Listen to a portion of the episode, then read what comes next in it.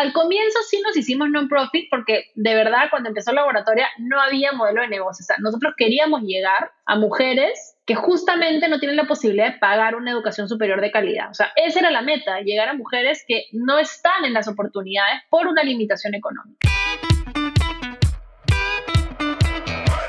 Hola, soy Alex Galvez y esto es Fundadores, el podcast donde me dedico a tener conversaciones con fundadores de startups latinoamericanas para deconstruir sus experiencias, su historia, sus errores, sus aciertos y así encontrar los aprendizajes, herramientas e inspiración que tú puedas aplicar en tu día a día. Bienvenido.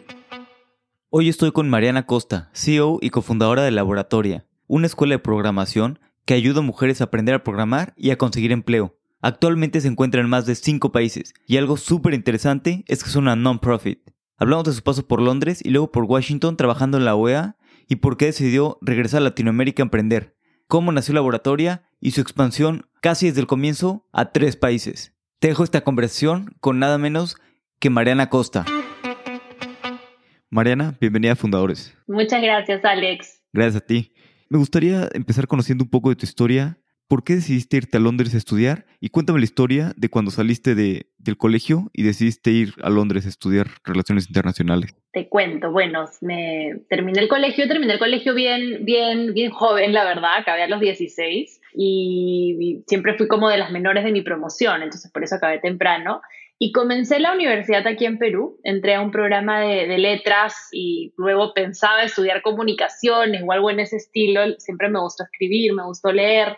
Eh, aunque también me, me, gustaban las ciencias, pero no sé, ya mirando para atrás creo que ahí tuve algunas influencias que me hicieron ir por ese camino. Y cuando comencé la universidad, no sé, creo que esa etapa de la vida siempre es una etapa compleja, no, no me encontraba muy bien, realmente no sabía qué quería, estaba como un poco confundida respecto a mi futuro, era una ya adolescente tardía, pero un poco inconforme con el mundo.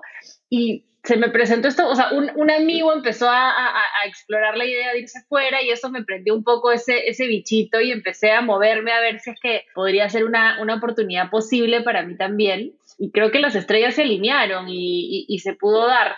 Había tenido la suerte de, de estudiar en un colegio inglés acá, entonces ahí había como ya una conexión previa. Pero la verdad que mirando para atrás fue una decisión que tomé un poco de manera apresurada. Dije, ya, sí, postulo, ya todo salió, se alineó y, y, me fui. Y creo que fue cuando llegué allá recién que dije que me di cuenta de la magnitud de la decisión, ¿no? Y del impacto grande que iba a tener en mi vida.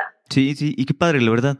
Yo siempre me, me arrepentí de, bueno, un tiempo viví en Alemania, pero me arrepentí de no haber sido a estudiar fuera o al menos intentado más eh, este tipo de cosas. Sí. ¿Y cómo fue un poquito en Londres, o sea, acabando en la carrera, los cambios culturales y todo que existían pues somos muy diferentes. ¿Y por qué decidiste quedarte unos años más allá y hacer la maestría y todo eso? Sí, bueno, la verdad que cuando llegué a, a, Londres yo no conocía ni una sola persona en Inglaterra. Este, de hecho, creo que nunca había ido, o sea, era algo completamente nuevo y no sé, o sea, yo había aprendido inglés en el colegio, pero la verdad es que no inglés coloquial, ¿no? Hablaba inglés con mis profesores, pero nunca había hecho amigos en inglés. Así que fue un shock bien grande, la verdad. Los primeros meses pasé así como tratando de entender por qué me había ido y cómo iba a hacer para sobrevivir. Porque también la universidad inglesa, a, diferencia de la universidad, no sé, en Estados Unidos, que es como más como es la vida de campus, pero mucho más protegido, de alguna manera te acompañan más. En Inglaterra no, ¿no? En Inglaterra ya, mira, tú ven si quieres, si no quieres no vengas, y es tu decisión, ¿no? Ya, ya eres adulto o adulta. Entonces, la, los primeros meses me costaron un montón, un montón, un montón. Creo que también por primera vez me sentí sola, ¿no? Yo estaba acostumbrada a tener un entorno de, familia, de amigos que asumía como parte normal de la vida y, y estando allá sí pasé unos meses de, de, mucha soledad, de tratar de encontrar mi espacio, de de alguna manera redescubrirme y, hacerme adulta lejos de, del contexto donde siempre estuve, de mis referencias de toda la vida. Y creo que esa ha sido una experiencia que a mí me marcó muchísimo, muchísimo, muchísimo. Creo que me hizo madurar un montón, me hizo, no sé, formarme yo y entender al mundo de manera distinta que si no me hubiese ido creo que lo, logré adaptarme también a pesar de que en un momento, en un momento de hecho me acuerdo haber considerado, no, me regreso, o sea, yo no voy a sobrevivir aquí sola tanto tiempo. Y al final me acuerdo de pensar, ¿no? Y esta es tremenda oportunidad, ¿cómo, cómo, cómo no le saco provecho? Y decir ya, y me acuerdo que traté de, de, de, por ejemplo, yo hacía la carrera, no tenía 18 cuando llegué, traté, y no había, no había, no había, había un chico más latino en todo mi año, o sea, me hizo, ah, no, había con quién hablar español. Yo dije, no, yo acá voy a ser mi amiga de la gente de maestría, porque en maestría sí es mucho más común que latinoamericanos vayan para allá. Así que me hice amiga de un montón de gente que hacía la maestría, eso me ayudó. Me, fui encontrando un grupo de amigos peruanos, fui haciendo también mis amigos de todas partes del mundo, porque eso es lo lindo de Londres, es una ciudad increíblemente multicultural. Y pues al cabo de, allá la carrera dura tres años, así que al cabo de terminar la carrera, como que me quedé ya eh, enamorada también de lo que es vivir fuera, ¿no? De vivir en un contexto que no es el tuyo, de redefinirte, de hacer amigos que se convierten como tu familia, porque son las personas con quien pasas todos los momentos importantes, los buenos, los difíciles. Y entonces siempre quería volver a Perú, creo que eso desde que me fui lo sabía, pero dije, ya que estoy fuera, ¿por qué no aprovecho un poquito más y le saco más el jugo a esta oportunidad de vida tan linda? Entonces ahí me fui a trabajar. De hecho, ya no me quedé en Londres, me mudé a, Washington, D.C., en Estados Unidos. Conseguí una, una pasantía en la Organización de Estados Americanos y dije, ya, bueno, vamos a ver y a, intentar que esto se convierta en un trabajo pronto. Así que me mudé para allá. Ya fue una mudanza mucho más fácil que la primera, creo que mucho menos traumática. Ya, ya me había antes mudado sola, así que estaba mucho más preparada. Y la verdad que así fue. Tuve mucha suerte también. Llegué a a un espacio de la OEA que, que me abrió oportunidades, pude lograr que mi práctica después se convirtiera en un trabajo y pasé varios años por allá. Al final tuve un trabajo que me encantó, me encantó, me encantó y, esos años, nada, ya de, de, de, mi, primera, mi primer empleo, ¿no? Mi primera aventura profesional, creo que han sido muy valiosos y me marcaron mucho también. ¿Y cómo fue un poquito tu primer empleo? Porque, bueno, pues es muy diferente trabajar en este tipo de organizaciones internacionales que siento que a veces tienen muy buenas intenciones y muy buenas cosas, pero como que no están tan aterrizadas y es muy difícil generar un impacto en, en la realidad. Es una súper buena pregunta porque de hecho la OEA es una organización que se caracteriza por su, por su burocracia y también no siempre hay esta crítica que yo tenía también de cómo desde Washington se supone que estamos resolviendo los problemas del mundo en desarrollo. Pero yo tuve una, algo que me marcó un montón, que fue una suerte bien grande también, que es que tuve un gran jefe. Mi jefe era alguien que venía de, de de hecho, llegó un poquito después que yo incluso, pero él venía de trabajar toda la vida en el campo, como decimos allá, ¿no? O sea, en proyectos implementando en los países, no en Washington. De hecho, nunca había vivido en Washington antes, tenía mucho tiempo en la OEA, pero siempre en ejecución en los países.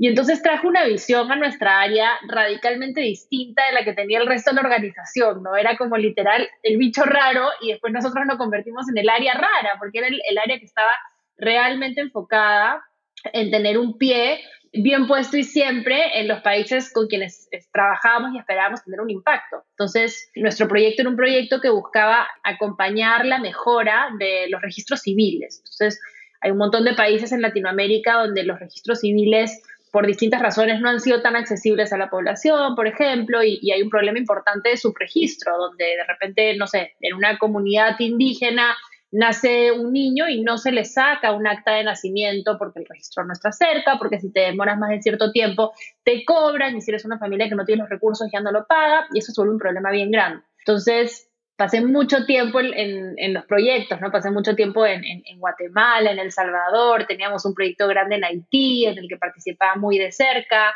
Y esto me, me, me encantó porque me formó justo con esa visión de cómo intentar hacer desarrollo desde la perspectiva de las cosas que queremos cambiar, no desde el otro lado de, de la oficina súper cómoda a, a, miles de kilómetros de distancia. Entonces, sí, fue, fue, yo creo que eso fue determinante para mí.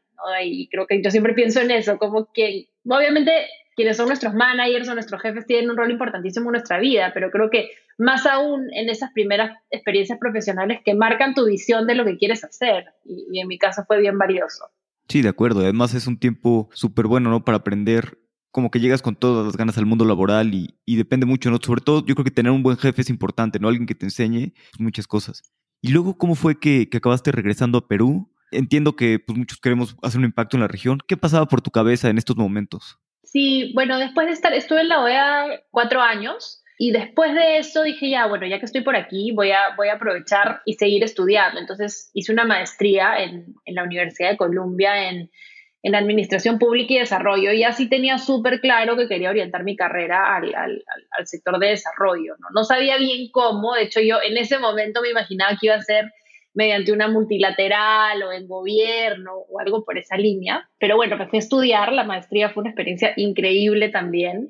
tuve una, o sea, de verdad se alinearon las estrellas y, y creo que nos encontramos un grupo de personas con muchas similitudes, con sueños compartidos, así que hicimos un grupo de amigos muy, muy lindo y la verdad que esa experiencia de estar, o sea, enfocada en estudiar, en aprender, en leer, en debatir y en una ciudad como Nueva York, yo creo que es inigualable. Entonces la, la disfruté muchísimo. Y en la maestría ya empecé a aprender un poco más de emprendimiento social, ¿no? Esto fue en el 2011, 2012 entonces, este movimiento de, emprendimiento social, incluso de, emprendimiento tech, era, era naciente. Y empecé a participar en algunos espacios, llevar algunos cursos, fui a algunos foros en Nueva York sobre el tema. Entonces, como que ahí se me empezó a aprender un poquito ese bichito. Y ya al terminar la maestría, ya entre una cosa y la otra había pasado casi 10 años fuera de Perú. Entonces ahí sí dije, yo, yo quiero regresar a mi país. O sea, siempre tuve estas ganas de que si soy una persona que ha tenido estas oportunidades increíbles en la vida, tengo que volver a hacer algo para que más, más personas las puedan tener. Y sabía que si ya me enganchaba con un trabajo allá, tal vez eso iba a ser más difícil, ¿no? Entonces, el tema es que también en mis años fuera conocí a Germán, Germán es ahora mi esposo, era mi novio, y él es de Ecuador, pero vivía muchos años en Estados Unidos. Entonces, bueno, de hecho, por él llegué un poco a conocer el mundo de la tecnología porque en ese entonces era developer.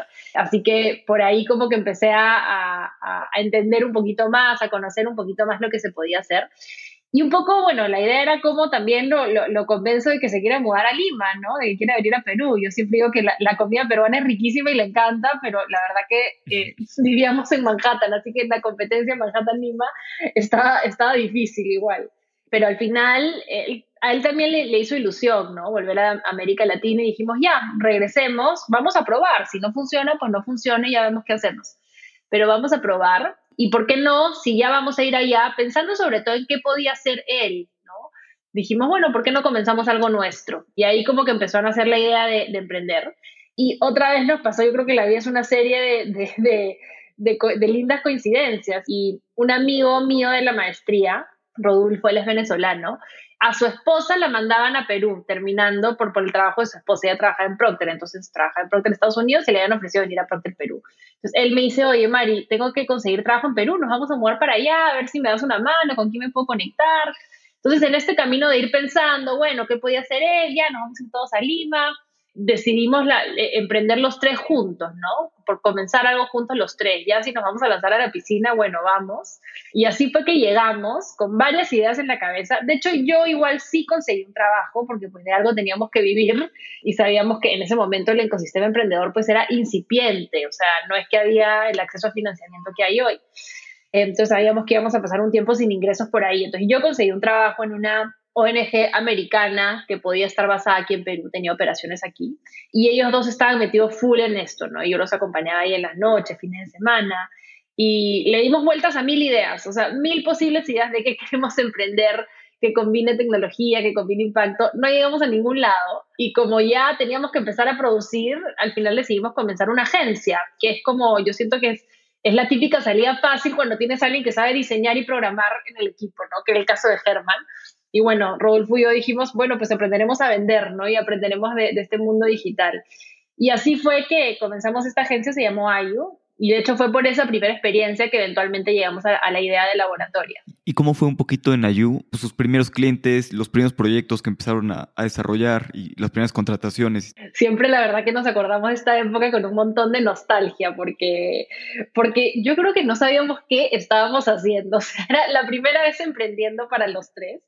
Rodolfo y yo la primera vez acercándonos al sector digital. O sea, yo como te he contado, venía a trabajar en una multilateral y Rodolfo venía de una carrera en finanzas en Procter Gamble. O sea, estábamos los dos bien lejos del ecosistema digital y era prácticamente un nuevo país. O sea, yo no había vivido acá 10 años y Germán y Rodolfo nunca habían vivido en Perú. Entonces estábamos los tres así como, como decimos acá, como cuy en tómbola, o sea, un poco perdidos tratando de entender hacia dónde va esto. Pero creo que lo, lo más valioso fue que, o sea, primero nos hicimos un equipo, ¿no? Ese fue el momento en donde nos, nos, nos, encantó trabajar juntos, aprendí, empezamos a aprender, que estábamos como, yo me acuerdo sobre todo Rodolfo y yo, que veníamos a otro espacio, era como que, qué bestia todo lo que está pasando, o sea, otro ritmo, ¿no? Empezamos a aprender de todo, o sea, de diseño, de tecnología, este, nada, de UX, de, de todo, y, y nos encantó, en verdad, pero la verdad que el ritmo de las agencias es bien duro Entonces, sí nos dimos cuenta rápido que igual es bien duro y es un poco ingrato, porque haces algo para alguien más, o sea, que no tienes un producto tuyo, sino que es algo que después alguien más ya no tienes control de qué pasa. Y además, la relación cliente, cliente-agencia también tiene unas prácticas que yo creo que están ahí bien instauradas, que son complicadas. Entonces, sí nos empezamos a dar cuenta que esto no necesariamente era algo que queríamos hacer para el largo plazo, sino que era la oportunidad de ir entendiendo el ecosistema y, haciendo un poco nuestro network, ¿no? Y creo que lo, que lo que pasó fue que como ya teníamos el chip de qué más vamos a hacer, empezamos a, a ver el mundo desde ese ángulo, ¿no? Entonces nos enfrentamos con un par de retos. El primero fue entender que armar un equipo de desarrolladores en el 2013 en Lima era bien retador, o sea, habían pocos developers, o sea, la, demanda por mucho excedía la oferta. Luego, encontrar mujeres era ya prácticamente un imposible, o sea, nuestro equipo empezó a crecer y no sé, tal vez eran unos 12 developers, no había una sola mujer, o sea, yo decía, ¿qué es esto? No entiendo. Y bueno, todos me decían, pucha, así es, ¿no? Así han sido todos nuestros trabajos y todo. Y la tercera cosa que para mí fue así como también una realización, es que la, de hecho la mayoría de nuestros developers, los chicos que trabajaban con nosotros eh, en IU, no venían de una formación universitaria en ciencias de la computación. O sea, de hecho, el chico que, que comenzó con nosotros laboratorio y que editó el primer, el primer programa, venía de, de hecho no había estudiado en la universidad, o sea, era un chico autodidacta que había llegado a la programación, había hecho un bootcamp corto y ya. Otros habían estudiado cualquier otra cosa y luego habían aprendido en comunidades, o si habían estudiado en la universidad, te decían que tenían plena certeza que nada de lo que habían aprendido ahí era lo que usaban para, para la chamba. Entonces, ahí para mí fue como, wow, de verdad, esto es como un, un loophole en el sistema, ¿no? En un sistema donde usualmente necesitas una carrera de una buena universidad para poder tener un buen trabajo y un buen ingreso, de pronto acá hay este mundo donde a las empresas un poco les va y les viene si tienes la carrera y lo que les importa es que sepas hacer y que tengas esta mentalidad más bien de autoaprendizaje. Entonces, así se fue un poco cocinando la idea de laboratoria, ¿no? Estaban también surgiendo los primeros bootcamps en Estados Unidos. Acababa de nacer el primer bootcamp, creo, de código en Estados Unidos. Entonces, viendo eso, viendo el ecosistema acá, viendo, digamos, un mercado que tiene una demanda grande, que necesita mujeres y que tiene esta flexibilidad. Y por el otro lado, viendo, viendo la, la situación de desventaja en la que todavía estamos las mujeres en América Latina, fue como hizo clic y así nació la idea. Y lo que pasó fue que yo dije ya, a mí... ¿Y cómo fue esta decisión de puras mujeres? O sea, ¿en qué momento fue el debate en tu cabeza de que... Sí, cuando surgió la idea, este, ya desde el comienzo surgió así, o sea, desde el comienzo yo pensé, no, o sea, acá, claro, hay, se necesitan mujeres, las mujeres necesitamos mejores oportunidades, ¿no? Ya, dos a dos en cuatro tiene que ser un programa para mujeres. Este, lo conversamos un poco, pero en verdad siento que la visión estuvo bien clara desde el comienzo. Lo que no teníamos idea es que si iba a funcionar o no, ¿no? ¿Y, y, qué, qué, hicimos? Al final, yo, como, como te contaba, yo estaba, tenía un trabajo y estaba también en IO, ¿no? Un poco entre las dos cosas.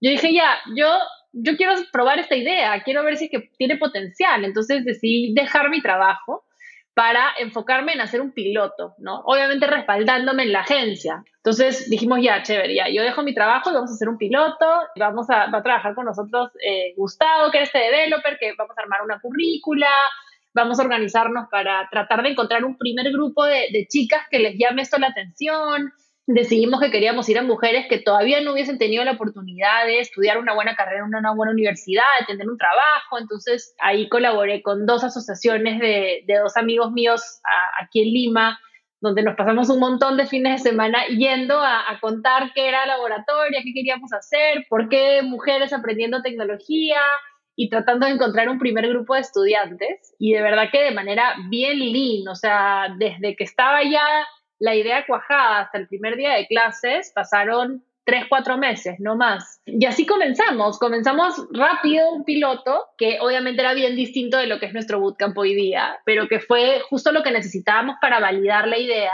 y por otro lado para nosotros requete confirmar que eso es lo que queríamos hacer, ¿no? Que había una oportunidad increíble ahí y que era un poco, nada, como, como un llamado en ese momento de dedicarnos a hacer la realidad. Y después, muy rápidamente, o sea, después de un año, y abrieron pues, en, otras, en otras ciudades, ¿no? Santiago, Ciudad de México.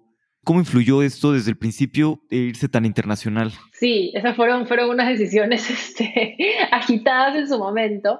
Lo que pasó, como te cuento, ¿no? Rodolfo, Germán y yo, bueno, éramos amigos de, de la maestría y en la maestría también lo mencioné, hice este grupo de amigos súper cercanos, ¿no? Y entre ellas estaban dos, dos amigas mías que se hicieron así como mis hermanas de la vida. Y una vivía en Chile y una en México, Gaby Marisol. Entonces, las dos vinieron, habían, vinieron a Perú a visitarnos, yo había ido a visitarlas desde que terminamos. Y cuando empezó la oratoria, de verdad siempre hablábamos y las dos decían, oye, algún día lo traemos para acá, sí, algún día, algún día, es increíble, es increíble, algún día. Y de pronto un buen día, que ya habíamos hecho el piloto acá, entonces ya teníamos como que algunos primeros learnings, estábamos implementando el segundo cohort, de verdad que las dos dijeron, oye, ¿sabes qué? Yo estoy aburrido en mi trabajo, no siento que estoy haciendo lo, lo que me emociona, lo que me mueve, que creo que es algo de más típico que pasa que cuando uno, sobre todo, trabajas en este espacio social, sales de estudiar, crees que vas a cambiar el mundo y ahí te das cuenta que ya es un trabajo donde estás en un cubículo y poca influencia puedes tener. Entonces, les pasó, o sea, un poco las dos tenían ganas de hacer algo más y dijimos, ¿por qué no intentamos hacer pilotos acá, ¿no? Cada una lidera un piloto. Nos vamos asociando con, con, personas y organizaciones en cada ecosistema que nos ayuden a hacer lo posible, replicando un poco lo que habíamos hecho en Perú. Entonces, así lo hicimos. De hecho, fue, nada, un año después de que habíamos comenzado el piloto en Perú, estábamos comenzando los pilotos allá, así que fue bastante rápido. La verdad fue un poco caótico porque obviamente no teníamos desde Perú la infraestructura, el financiamiento, la metodología ni el equipo para acompañar bien estos pilotos, ¿no? Sino que íbamos compartiendo, cada una se iba recurseando, ¿no? Yo iba yendo de un lado al otro, pero, pero en realidad fue un poco caótico montarlo y avanzarlo, pero mirando atrás creo que fue, nada, creo que fue una decisión súper acertada y que nos ha sido clave para traernos hasta donde estamos, a pesar de los dolores que nos trajo en el camino para organizarnos mejor, pero sin duda alguna el hecho de que tan rápido el laboratorio se consolidara como una organización regional ha tenido un impacto profundo en quién somos hoy, en esa visión latinoamericana desde nuestros inicios, en ese equipo regional que es un equipo mucho más fuerte, más diverso, en ese entendimiento de cada mercado que nos ha permitido ir mejorando el, programa con feedback de distintos ecosistemas, en la posibilidad de intentar cosas nuevas, ¿no? En cada bootcamp ha ido probando distintos como tweaks, distintas cosas y hay una cultura de aprendizaje muy grande para compartir y replicar las cosas que más funcionan. Entonces, mirando hacia atrás, a pesar de que en su momento la sufrimos, creo que fue una súper buena decisión y una súper buena apuesta. Y de hecho seguimos juntas, ¿no? Ya, ya cada una tiene un rol distinto, o sea, ya ni Marisol ni Gaby lideran ni Chile ni México, tienen otros roles en la organización, pero hemos seguido juntas como equipo, así que creo que nada, mirando atrás fue, fue muy bueno. ¿Y cómo le hacen para estar en tres países, en cuestiones de cultura sobre todo, para que se mantenga un poco pues, la misma cultura pues, uniforme, digámoslo, en los tres países? Y sobre todo al principio, ¿no? Cuando apenas estás creando una cultura y estás creciendo la, empresa. Sí, ese ha sido todo un camino, la verdad. De hecho, ahora ya no estamos en tres, estamos en cinco. Abrimos después, o sea, después de, esta época, de, este, de estos años de Chile y México, sí nos dimos un tiempo para como que consolidar la organización, entender mejor nuestros procesos, el equipo, el financiamiento adecuado. Y después comenzamos en Brasil con Regina. Regina es nuestra socia en Brasil que nos buscó también como enamorada de, la idea del laboratorio y queriendo llevarla allá. Así que nos sumamos y, comenzamos Brasil y luego el, año pasado empezamos en Colombia también. Así que ahora estamos en, estos cinco países. Las cosas han, han, cambiado un montón. O sea, creo que, de hecho, el remoto también ha cambiado mucho las cosas, ¿no? Pre-pandemia, yo creo que cada, cada sede igual siempre tiene, tenemos una cultura de laboratorio muy fuerte, pero también cada sede tiene su especie de subcultura, ¿no? Con las cosas que más las caracterizan. Pero en general, creo que sí hicimos un trabajo importante como organización de entender bien cuáles son esos principios y valores que nos unen y cómo hacemos que sean parte de nuestro día a día. Entonces, sí, desde el inicio fuimos una organización bien integrada, ¿no? Donde había cada sede, pero igual para todos y todas era importante esta sensación de ser parte de un laboratorio más grande y de compartir y construir y aprender en conjunto. Ahora con la pandemia las cosas se integraron muchísimo más todavía, ya que estamos todos remoto y, y cambiamos de hecho nuestra estructura de trabajo para, en lugar de priorizar más la sede, darle más prioridad como al producto, ¿no? Entonces, que el equipo, no sé, de Bootcamp, por ejemplo, sea un solo equipo, en lugar de tener cinco equipos repartidos en cada sede, ¿no? Y lo mismo con todo lo que hacemos. Y de hecho yo creo que esto cada vez va a seguir pasando. Ahora vamos a lanzar nuestro primer cohort regional, ¿no? Es un cohort que tiene estudiantes de Chile, de Perú, de Colombia y de México. Entonces ya no hay esa, esa vinculación necesaria de un cohort a una sede, sino que estamos empezando a tener estos cohorts regionales e integrados y lo mismo con nuestros equipos, ¿no? Son mucho más flexibles y moldeables. De repente hay, no sé, una coach que estaba siendo parte del bootcamp en México y, el equipo de Chile tiene un hueco, entonces puede ir a participar en un bootcamp en México y así. Entonces está todo mucho más integrado y, y creo que eso ha sido súper bueno para nosotros. Sí, y también tener, bueno, que todo sea remoto, te permite también que personas de pequeñas ciudades puedan acceder al curso, ¿no? Que no necesariamente sean las grandes ciudades, sino que alguien en un pueblo en San Juan del Río, no lo sé, México, pueda aprender, luego conseguir un trabajo remoto y un trabajo pues, bien remunerado. Esa, de hecho, es una de las cosas que más nos emociona. De hecho, históricamente, claro, nosotros estábamos un poco en la capital usualmente porque necesitábamos una demanda grande porque los trabajos eran presenciales. Entonces, si nos íbamos a una ciudad pequeña, no absorbe una ciudad pequeña 100 desarrolladoras por año, ¿no? Entonces teníamos esa limitante y siempre hemos tenido igual mujeres que se mudaban para laboratoria. Pero claro, era, era una barrera de acceso mucho más grande, ¿no? Tengo que mudarme y todas las dificultades que eso implica. Y ahora es lindo ver, de verdad, en cada país tenemos estudiantes que están así distribuidas por todo el país, muchas de zonas pequeñas que, que para quienes no hubiese sido posible tomar la decisión de, ah, ya, me mudo a Santiago, no, ah, me mudo a Lima. Y ahora pueden ser parte del bootcamp. Y yo creo que a futuro lo que estamos planeando es no solo esto, sino ojalá poder hacer lo mismo, pero en otros países, ¿no? En países que pasa lo mismo, que de repente el mercado no es tan grande como para abrir una sede. Muchas veces nos han buscado, ¿no? Oye, laboratorio en Bolivia, laboratorio en Ecuador, laboratorio en El Salvador y nosotros, digamos, soñábamos con que sería increíble, pero por otro lado eran estructuras difíciles de sostener si es que no puedes emplear eso, ¿no? A 100, 150 perfiles por año. Ahora eso va a ser posible, ¿no? Podremos tener cohorts donde de repente sí llegamos a, estudiantes en La Paz. No son 100, pero no sé, son 25 por año y ellas contribuyen a empezar a ser ese talento que el ecosistema digital necesita para seguir creciendo. Así que eso, eso nos emociona muchísimo a futuro. Y bueno, y también en la contratación remota, ¿no? Cada vez va a ser más fácil que puedan trabajar en, en todos lados. Una cosa que me llama la atención es que ustedes son una B Corp, ¿no? Sabes que somos una asociación civil nosotros. Ah, asociación civil, ok, ok. Platícanos un poquito cómo ha sido ser una asociación civil y las dificultades de levantar dinero y todo ese tipo de cosas para seguir creciendo siendo una asociación civil y no una For profit. For profit, sí.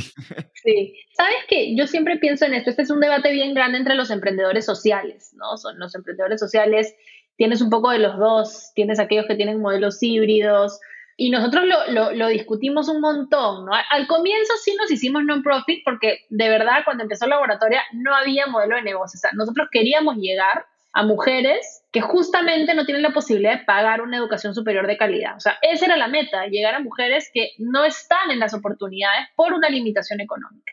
Para hacer eso, la única forma de eventualmente sostener el programa era, bueno, ver si es que van a pagar las empresas o si es que ellas van a pagar una vez que consigan empleo.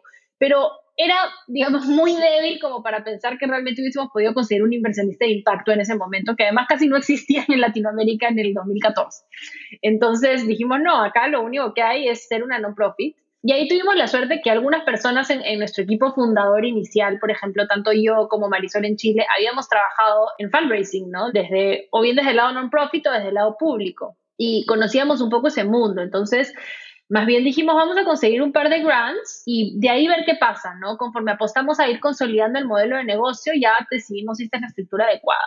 Y honestamente fue duro al comienzo, ¿ya? Pero sí logramos conseguir un par de financiamientos locales. Eran chiquitos, es el problema del mundo non-profit, ¿no? A veces son financiamientos pequeños, pero sí dimos dos saltos importantes. El primer salto es que logramos en el 2015, o sea, un año después de nacer, logramos un financiamiento del Banco Interamericano de Desarrollo de un millón de dólares, que en ese momento, pues para nosotros eso era, o sea, como el game changer, ¿no? O sea, ya eso nos permitió realmente pensar en otra escala y en otras posibilidades. Y el segundo hito súper importante es que un par de años después, o sea, en el 2017, decidimos abrir una sede en Estados Unidos porque nos empezamos a dar cuenta que en verdad las oportunidades de filantropía eran muchísimo más grandes en Estados Unidos que en América Latina, lamentablemente. Entonces abrimos una sede allá y ese fue otro segundo game changer gigantesco que nos permitió ya ir consolidando relaciones con, con, fundaciones, con donantes, mucho más de largo plazo, de inversiones mucho más significativas, que son lo que nos ha permitido crecer. Entonces, yo creo que fue, fue la decisión correcta. Creo que no sé si hubiésemos logrado tener el capital que hemos tenido con otra estructura, porque te, por lo que te digo, ¿no? Porque eh, digamos que el modelo de negocio está basado en este foco de no cobrar de antemano. Eh, ahora, dicho eso, en verdad sí hemos hecho un esfuerzo bien grande por crecer, consolidar nuestro modelo de negocio y que haya un camino hacia la sostenibilidad, ¿no? Entonces, hemos ido consolidando y creciendo un montón nuestras ventas propias también. O sea, hoy tenemos ingresos por, por empresas que, que, participan de nuestros eventos de colocación, tenemos ingresos por este programa de repago de nuestras egresadas, de hecho, en el camino creamos una nueva línea de negocio con esta visión de de repente tener un modelo de subsidio donde hacemos capacitación a empresas, ya de hacemos como upskilling, reskilling en empresas. Y esa es una línea de negocio que creció un montón, tanto así que ya este año hemos decidido que la vamos a hacer un spin-off. Entonces va a ser ya, esa sí va a ser una empresa for profit y lo que queremos es que tenga un convenio de donación con laboratorios, ¿no? Entonces, conforme este le vaya bien y tenga más profit, pueda contribuir y seguir contribuyendo a laboratoria. Y laboratorio siempre va a tener un esquema mixto, donde la, la meta es que podamos sostener a futuro, no sé, la mitad de nuestros costos de ingresos propios y la otra mitad de financiamiento externo con, con nuestros partners, con donantes, estamos viendo si montamos un endowment y así encontrar su sostenibilidad. Y que ha sido, ha sido un camino creo que no es el camino más común realmente, es el, es el, poco recorrido. De hecho, siempre nos reímos porque en un montón de espacios medio que te discriminan si eres non-profit, ¿no? Es como, uy, no, no, si eres non-profit de verdad, no, entonces no eres emprendedor, ¿no? Y, y yo me siento súper contenta que tomamos ese camino menos recorrido porque es el que nos ha permitido llegar hasta donde estamos hoy. ¿Y cómo funciona esta parte del modelo de negocios? ¿Cómo es hasta que consiguen un trabajo y pagan un porcentaje y ustedes las ayudan también a, conseguir el trabajo? ¿O cómo funciona toda esta parte después de que ya saben programar? Sí, nosotros acompañamos todo ese proceso, o sea, es desde la selección, el bootcamp, la inserción laboral y luego la comunidad de egresadas. Tratamos de, sí, o sea, el programa no pagas mientras estudias porque tiene este foco particular que te cuento, ¿no? En nuestras convocatorias intentamos llegar a mujeres que realmente necesitan esta oportunidad y luego, al terminar, tenemos, tenemos todo un equipo de, de, job placement, que es el equipo encargado de construir relaciones con empresas que quieran contratar talento de laboratorio. Entonces, tenemos, sea, cada mes hay una hackathon para empleabilidad, tenemos ahí ya, ahorita tenemos más de 500 empresas que han contratado talento de laboratorio. Hay algunas empresas grandes con las que tenemos una relación mucho más nutrida y que contratan, digamos, varias developers o UXers por año. Tenemos un servicio un poco más automatizado para empresas más pequeñas que quieren contratar por una vez. Entonces, sí acompañamos muchísimo eso, entre ellas también, o sea, ahora con el remoto es otra cosa que ha explotado, o sea, en nuestro Slack de oportunidades laborales estamos compartiendo laboratoria y ellas decenas de oportunidades laborales todos los días, entonces también ellas están conscientes que, bueno, es parte de su responsabilidad también salir y prepararse para realmente encontrar todas las universidades posibles pero sí es parte de nuestro trabajo ayudarlas a que estén lo más listas, o sea, las prácticas de entrevista, el armado de los portafolios, tienen todas un mentor o una mentora que acompaña este proceso y nuestra meta última como laboratorio es la empleabilidad, o sea, esa es la razón, nosotros somos un programa de empleabilidad en tecnología, ¿no? No, no de, ah, bueno, te formas y ya después que te vaya bien y tú ves, sino realmente para nosotros éxito es cuando ellas se emplean. Así que siempre estamos aspirando a las tasas de empleabilidad más altas posibles, que se empleen en buenos lugares, obviamente, que representen un incremento económico significativo, que representen una posibilidad de carrera y una perspectiva de futuro, que realmente valoren la diversidad, ¿no? Y quieran tener equipos más inclusivos. Entonces, todo eso es súper importante. Y ya una vez que ellas se emplean, tienen un compromiso de pago, ¿no? Donde pagan un monto subsidiado del programa usualmente entre año y medio y dos años, ¿no? Como es en, pagos mensuales más pequeños a lo largo de todo este tiempo. Eh, y eso es parte importante de nuestra sostenibilidad, ¿no? Es como un paid forward, o sea, tú pasaste por el programa, te fue bien, tienes tu trabajo y ahora cómo contribuyes para que alguien más pueda hacerlo. Y además hay un vínculo continuo con laboratoria, porque tenemos una comunidad de egresadas súper activa, muy linda, de verdad, de, donde están conectadas, ya tenemos 2.000 egresadas casi, o sea que son 2.000 mujeres que están ahí acompañándose, apoyándose, comparten, mira, desde mentorías, consejos de liderazgo, trabajos, dudas técnicas, memes, hay eventos todas las semanas, o sea que hay, hay un acompañamiento continuo en el tiempo también. Qué padre, sí, la verdad es que me encantan las comunidades, cómo se van formando las comunidades y sobre todo el impacto, ¿no? Que pueden generar, porque al final de cuentas pues somos seres sociables, ¿no? Entonces todos tenemos nuestras comunidades en las que nos vamos apoyando y, vamos creciendo juntos. Y hablando un poquito más de impacto que han tenido pues en las mujeres y en la región, me gustaría saber más cómo ha sido para ti pues ver todo este impacto que han generado y si tienes alguna historia pues, específica de, del impacto. Por ejemplo, a mí, pues muchas eh, mujeres me han dicho que gracias a ustedes han podido contratar muchas más desarrolladoras. Maya de Worky me dijo, no, tienes que hablar con Mariana, el impacto que están teniendo es buenísimo, ellas contratan muchísimo. Un poquito cuéntame alguna historia que, que te acuerdes. Yo en verdad me siento muy feliz. O sea, creo que laboratorio para mí es un motivo así, a pesar de que también obviamente me da sus dolores de cabeza, por sobre todas las cosas es un motivo de, orgullo y de propósito muy grande, ¿no? Y estoy muy consciente de eso. Y creo que tanto con mis socios y en el equipo lo tenemos muy presente. O sea, qué privilegio poder trabajar en un lugar que nos permita contribuir a realmente construir una región mejor, una región como la que soñamos, donde las mujeres tengamos un espacio en tecnología, tengamos las mismas oportunidades de crecer, tengamos mejores ingresos, estemos empoderadas respecto a nuestro futuro, seamos parte de construir el futuro de la región. Así que creo que a nivel personal este, no me podría sentir más afortunada por, por eso. Cuando pienso en el impacto de laboratorio, a mí me, me, me, emociona profundamente, o sea, y tengo un millón de ejemplos todos los días, o sea, ayer hablaba con un estudiante que me decía, que es una de nuestras estudiantes más jóvenes, 18 años tiene, con el COVID su familia la pasó muy mal, su papá enfermó, de hecho no pudo estar las últimas semanas del bootcamp, pero regresó, se recuperó, se puso el día y me decía que ya ahorita, ahorita el primero de febrero comienza a trabajar. Y me decía, en un momento en el que a mis 18 años voy a ser el principal sustento económico de mi familia. Entonces, o sea, eso es como, en un contexto como el de ahora, realmente qué lindo poder contribuir a eso, ¿no? Más mujeres con mejores ingresos que hoy las impactan no solo a ellas, sino todo su entorno.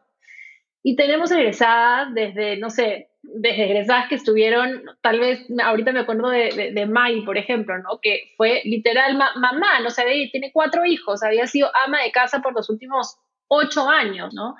Y decía, pero ya, ¿cómo me voy a reinsertar? O sea, esto es imposible. Y de pronto aquí encontró la oportunidad y ahora tiene una carrera increíble mujeres que nada, que tenemos un montón de estudiantes migrantes, sobre todo en Chile, en Perú y en, Colombia, muchísimas estudiantes venezolanas que han salido de Venezuela por la situación tan crítica que están viviendo en el país. Son muy talentosas, pero ¿cómo empiezas en un nuevo país? Las, las barreras son inmensas y en laboratorio han encontrado la oportunidad de reinsertarse y de comenzar nuevamente, de poder ayudar ahora de regreso a sus familias allá. Entonces, son realmente miles de historias que emocionan porque eh, para mí al final del día van a este sentido de empoderamiento, ¿no? De sentir que, oye, laboratorio es un programa que lo que yo creo que le da a nuestros estudiantes al final del día es control de su vida y confianza para saber que pueden hacer lo que quieran, ¿no? Lo que se propongan, porque tienen los skills, tienen ahora el, el network de apoyo y tienen la confianza de que es posible y también aprendes a aprender, ¿no? A no tenerle miedo a las cosas. Yo creo que la tecnología va avanzando tan rápido que como programador pues tienes que mantenerte al día y agarrar una tecnología y pues aprender y aplicarla y, sin miedo, no simplemente ir haciendo las cosas y aprendiendo. Sí, de hecho ese es un poco importantísimo del bootcamp es todo aprendizaje por proyectos, digamos. Son seis, ocho proyectos que, que, se ven a lo largo de esos seis meses. Y es todo autoaprendizaje, o sea, no hay clases, no hay que el profesor que viene y te dicta y tú tomas nota y después tomas un examen, sino que llego y me enfrento a un proyecto y por dónde lo empiezo, ¿no? O sea, cómo me planifico bien, cómo empiezo yo a buscar la información que necesito, cómo me apoyo en mis compañeras. Hay office hours, entonces están ahí nuestros coaches para acompañarlas, pero realmente ellas son las, las dueñas de su aprendizaje y eso es una cultura muy marcada que tenemos, muy, muy marcada, que yo creo que hace la diferencia. Hace que el programa sea bien retador porque cambia un montón de paradigmas, ¿no? O sea, no venimos acostumbradas a eso, venimos acostumbradas a dónde está el profesor que me dicte, yo tomo notas y de ahí estudio y paso mi examen y soy feliz.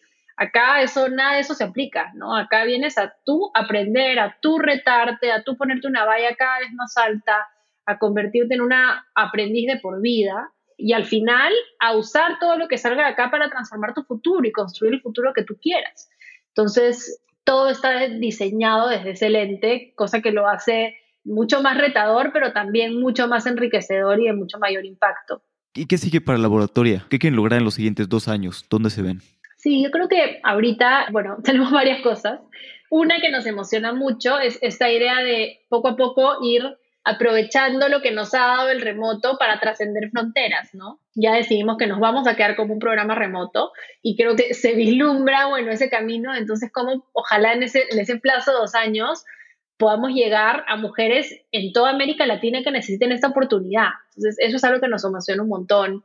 Otra cosa que sigue es que nosotros tenemos muchísimas postulantes y una capacidad limitada, ¿no? Entonces tenemos, no sé, 6.000 postulantes al año para 600 cupos y queremos ver qué más podemos darle de valor a esas 5.400 mujeres que no llegan a entrar a la laboratoria porque tenemos pues una capacidad limitada, pero que muchas tienen las ganas, tienen el foco ya, eh, entonces queremos ver si hacemos ahí como una una transformación del proceso de selección para que les deje valor a ellas también, ¿no? Para que realmente se vayan con algo. A pesar de que no es el bootcamp, me voy con algo que me ayuda a mejorar mi empleabilidad, que me abre la mente, que me permite conectarme con nuevas oportunidades. Y lo otro importante va a ser el crecimiento de nuestras relaciones para empleabilidad de manera global. Entonces, eso es algo, una prioridad este año, ¿no? Hasta ahora las relaciones de empleabilidad han sido más en el ecosistema local, ¿no? O sea, en México, en empresas de la Ciudad de México, ¿no? En Sao Paulo, en empresas de Sao Paulo. Ahora queremos en verdad empezar a explorar más en tanto relaciones con empresas globales. De hecho, ya tenemos un par. Ahorita tenemos una relación muy buena con una startup en Inglaterra, por ejemplo, que está contratando varias egresadas. Pero también relaciones con empresas en otras ciudades de los países donde estamos. Entonces, ¿cómo vamos y hacemos un pipeline de empresas en Monterrey, por ejemplo, donde no tenemos una sede física, pero probablemente tenemos y podemos tener cada vez más estudiantes de ahí que se puedan colocar ahí o de otras partes de México que puedan trabajar ahí remoto. Entonces, creo que seguir fortaleciendo esas y creciendo nuestra red de empleadores es fundamental. Y bueno, lo último es seguir apostándole a la comunidad de egresadas, ¿no? O sea, ahora son 2.000, de, de acá dos años seguro serán cinco, y cómo hacemos que, que, se vuelvan realmente ese movimiento de mujeres en tecnología, que no solo siga promoviendo la causa de mujeres en tecnología, pero que realmente empiece a ver también el, el impacto de por qué es, es, importante tener a más mujeres en tecnología, ¿no? Porque cada, ellas, cada una de ellas se vuelve una líder que inspira a otras, que genera cambio, que comienza nuevas comunidades, que comienza nuevas iniciativas de tecnología con impacto social. Entonces, potenciar eso es algo que también nos emociona mucho. De acuerdo, buenísimo. Sí, yo creo que necesitamos muchos más programadores en general en Latinoamérica y sobre todo mujeres, porque la tecnología pues, nos va a ayudar a construir el futuro y no podemos construir el futuro si la mitad de pues, la población que existe no está participando de una de, de con tanta gente, ¿no? Así es, así es, eso es súper importante. Vamos a pasar a mi parte favorita, que es la serie de preguntas finales. Son preguntas cortas, las respuestas no necesariamente deben de ser cortas. Perfecto. ¿Cuál es el libro que más has recomendado? Está buena esa pregunta, estaba pensándola. Creo que depende de la época ya y del momento, o sea, pero no sé, ahorita pensaba un poco en, en, en el último año y voy a hacer un poco de trampa porque hay dos libros que he recomendado bastante.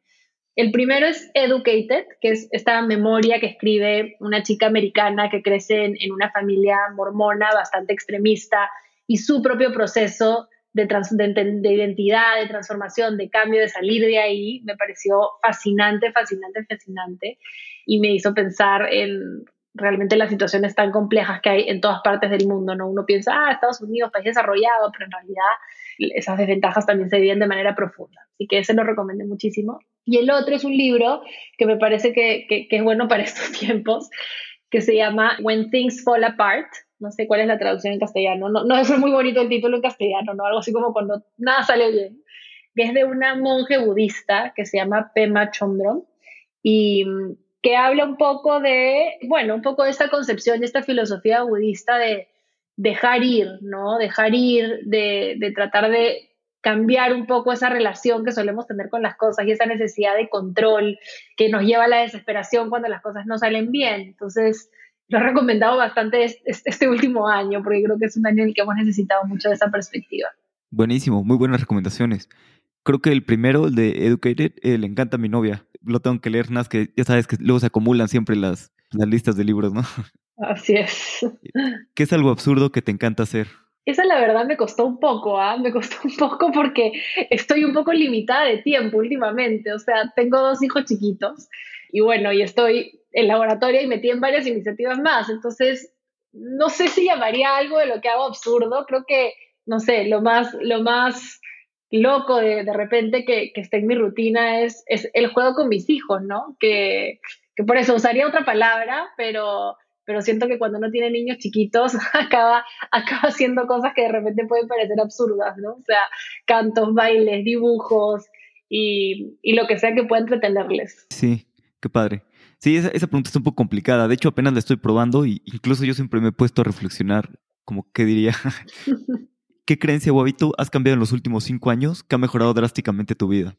Creo que el hábito que, que he logrado finalmente adquirir, no, en el último año ha sido, creo que eso también se lo debo a la pandemia, este, ha sido el deporte, que, que es algo que en realidad siempre era muy inconsistente, ¿no? Empezaba, de hecho mi, mi, mi esposo siempre se reía de mí porque hacía pues dos clases de tenis y yo decía que jugaba tenis, ¿no? Yo decía, no, no, no, no juegas tenis, has jugado tenis dos veces. Entonces, sí, me costaba un montón agarrar el hábito y creo que en parte era porque antes de la pandemia viajaba muchísimo, entonces no tenía como una rutina muy consistente, ¿no? Una semana acá, una semana allá, regresa, anda. Y hace como un año creo que he logrado incorporar el deporte a mi vida de manera bien, bien consistente, o sea, al menos unas tres, cuatro veces por semana. Y me siento súper bien, súper, súper bien, la verdad. Me siento como más, más fuerte, así que eso me, me pone contenta. Qué bueno, sí es difícil agarrar la, la rutina. ¿Hay alguna opinión que tengas que poca gente comparta? ¿O algo que creas que es verdad y la mayoría de la gente piensa distinto? Esa pregunta también me dejó pensando. Este, no sé, creo que de depende con quién estoy. Yo siento que depende con el grupo que, que tengo mis, distintos amigos, ¿no? O sea, tengo, no sé, mis, socios, por ejemplo, y mis amigos de esta etapa de la vida, en donde compartimos la mayoría de formas de pensar en muchas cosas pero tengo nada más amigos de la infancia con quienes de repente ya estamos en, en, en, mundos completamente distintos, entonces ahí sí siento que mis opiniones son un poquito más disonantes.